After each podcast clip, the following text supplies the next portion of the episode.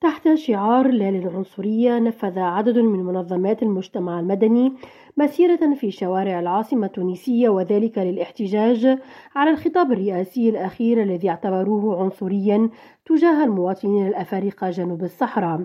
وقال المتحدث باسم المنتدى التونسي للحقوق الاقتصادية والاجتماعية رمضان بن عمر المدني أن الخطاب الرئاسي حمل شحنات عنصرية باتجاه كل الأفارقة معتبرا أنه يجب على تونس أن تكون مثالا في التعايش الإنساني بعيدا عن التفرقة والوصم العنصري الذي يغذي ظاهرة العنف في البلاد.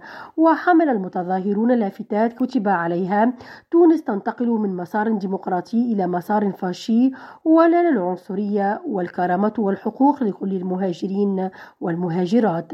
ويشار إلى أن الرئيس قيس سعيد كان قد دعا حكومته إلى اتخاذ إجراءات عاجلة ضد الهجرة غير النظامية لمواطني دول إفريقيا جنوب الصحراء قائلا إن وجودهم في تونس يشكل مصدر عنف وجرائم وممارسات غير مقبولة. واستنكر الرئيس التونسي تدفق جحافل المهاجرين غير النظاميين الناتج في رأيه من ترتيب إجرامي تم إعداده منذ مطلع هذا القرن لتغيير التركيبة الديمغرافية لتونس وجعلها دولة إفريقية فقط ولا انتماء لها للأمتين العربية والإسلامية. نرجس بديرة ريم راجو تونس.